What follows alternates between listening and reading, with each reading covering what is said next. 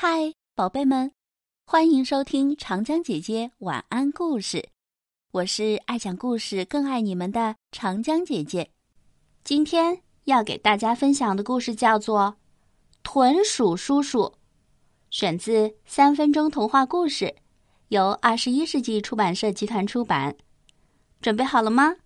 故事要开始喽！小青蛙夸克斯来到河边。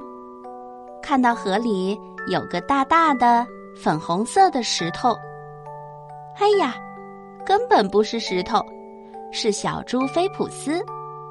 菲普斯头朝下，正狗刨似的打水呢。夸克斯跳向他，嘿，菲普斯，他喊道：“你在练习潜水吗？”小猪使劲儿地甩着头。然后拉着一根绳子上了岸。小猪把绳子的一头系在了他的腿上，另一头在一根树根上结实的打了个结。他气喘吁吁地说：“我的奶奶跟我说过，我的叔叔是个豚鼠，所以我才练习，因为我想哪天去拜访他。”小青蛙哈哈大笑起来。好啊，你想拜访你的叔叔，可是你为什么练习潜水呢？菲普斯吃惊的看着他。因为豚鼠肯定住在海里呀。小青蛙摇摇头说：“不是的，豚鼠是在陆地上生活的很小的动物，跟仓鼠差不多。”菲普斯若有所思的看着夸克斯。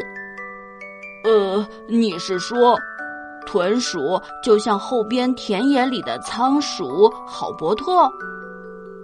夸克斯点点头说：“是的，不过接着练习吧，不久我们就可以进行潜水比赛了。”菲普斯很高兴，马上又潜了一次水。